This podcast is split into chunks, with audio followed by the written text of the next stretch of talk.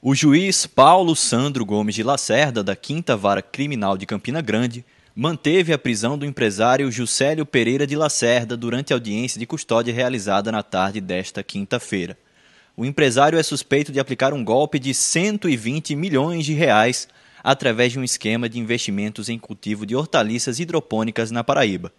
A prisão do suspeito aconteceu na última quarta-feira em Lagoa Seca, no agreste do estado. Durante a audiência, o magistrado afirmou que não foram encontrados indícios de abuso cometidos durante o cumprimento do mandado de prisão e, por isso, não houve necessidade de perícia técnica. O juiz também não especificou qual o presídio que o empresário ficará detido. Da redação do portal Mais PB, João Pedro Gomes.